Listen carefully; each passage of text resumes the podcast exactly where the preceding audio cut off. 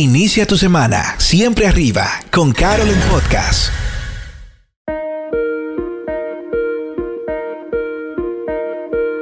Amigos queridos, en este episodio, Vísperas del Amor y la Amistad, les vengo a hablar de amor, amor, amor. Qué bonito es hablar del amor. Me encanta hablar de amor, de verdad, de verdad, de verdad.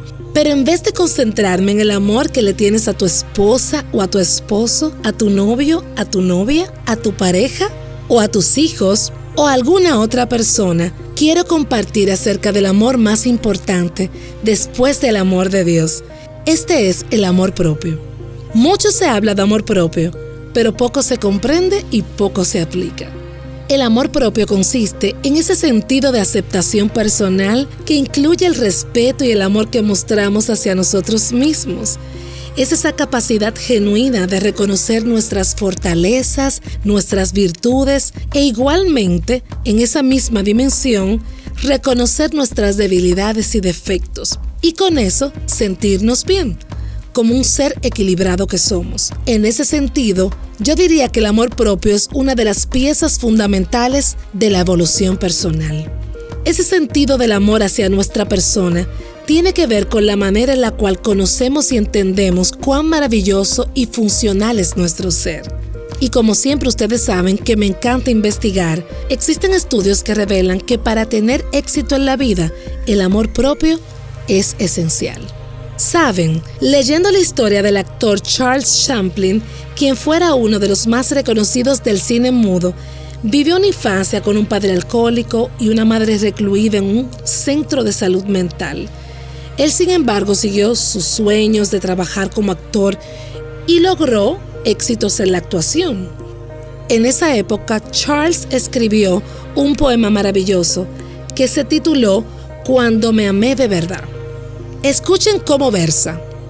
Cuando me amé de verdad, comencé a librarme de todo lo que no fuese saludable. Personas, situaciones, todo y cualquier cosa que me empujara hacia abajo.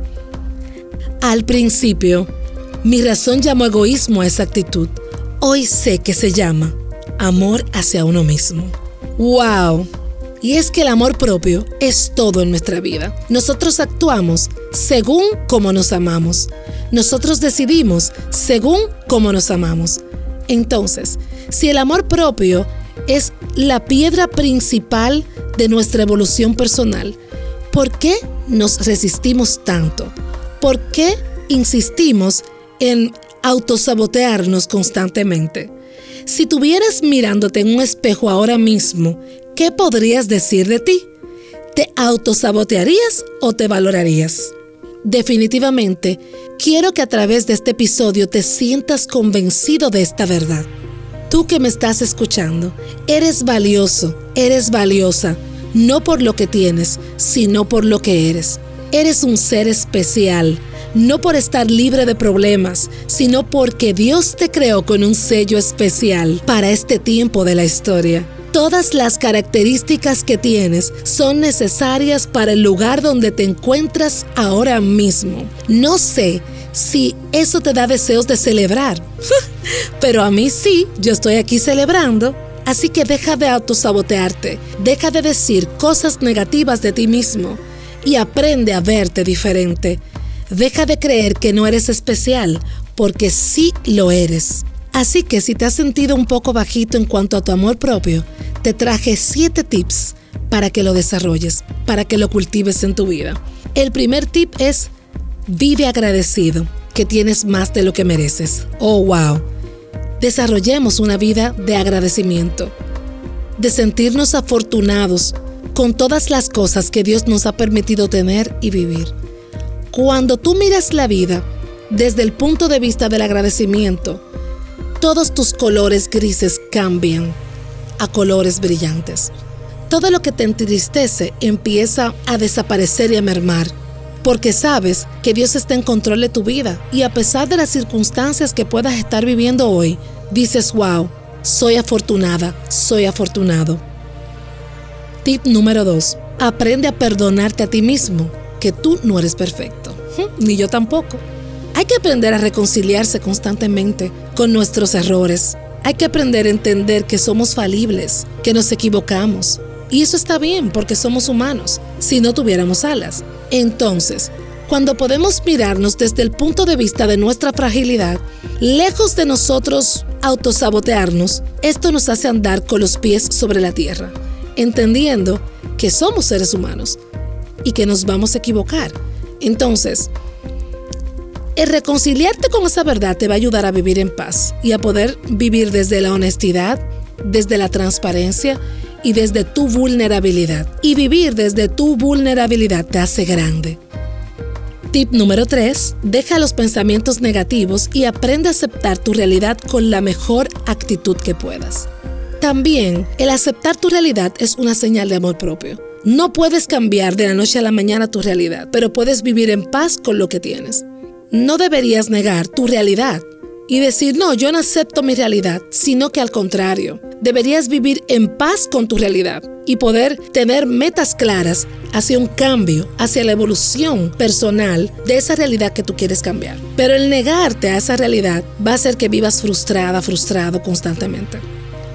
Entonces, tu actitud es determinante para ver y vivir los cambios que tú quieres. Así que ese ejercicio de soltar los pensamientos negativos cada vez que llegue un pensamiento a tu mente que quiera decirte lo contrario al amor propio o lo contrario a lo que es positivo para ti, tienes que ponerle un stop a ese pensamiento en tu mente y aprender a decirte a ti mismo que estás haciendo lo mejor con lo que tienes.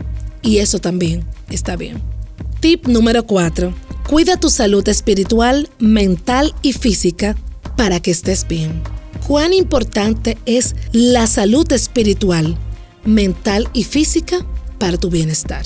Cuando nosotros hacemos un inventario de nuestra vida y vemos cómo está nuestra vida espiritual, nuestra mentalidad y cómo está nuestro físico, nos damos cuenta muchas veces que se nos hace imposible vivir momentos de felicidad, porque una de estas tres áreas está llena de toxinas. Necesitamos desintoxicarnos de esas cosas que afectan nuestra vida espiritual, de esos malos hábitos como evitar la meditación, el estrés, que no nos permite hacer silencio hacia adentro y escuchar nuestra propia voz, a escuchar la voz de Dios.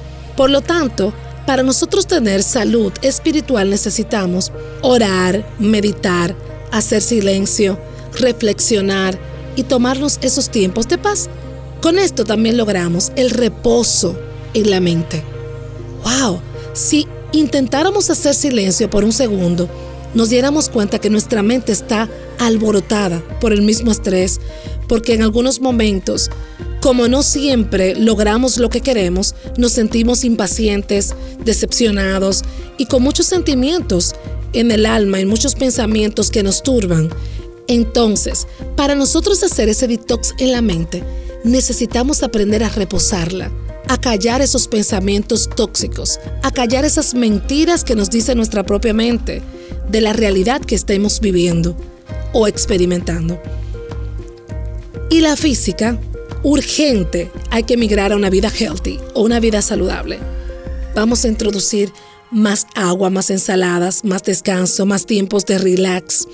Y aprender a disfrutar la vida nos va a dar bienestar. Tip número 5. Ejercita la mentalidad positiva de los acontecimientos que vives y verás cómo en todo encontrarás soluciones. ¡Huepa! y sobre todo en un tiempo como este, que la prensa, las mismas plataformas digitales están llenas de malas noticias. Debes de cuidarte de eso y acceder a todos esos medios y aprender a desarrollar la mentalidad positiva en todo lo que vives. Es una maravilla poder sacar lo mejor de esas circunstancias malas que nosotros vivimos o que entendemos que son malas.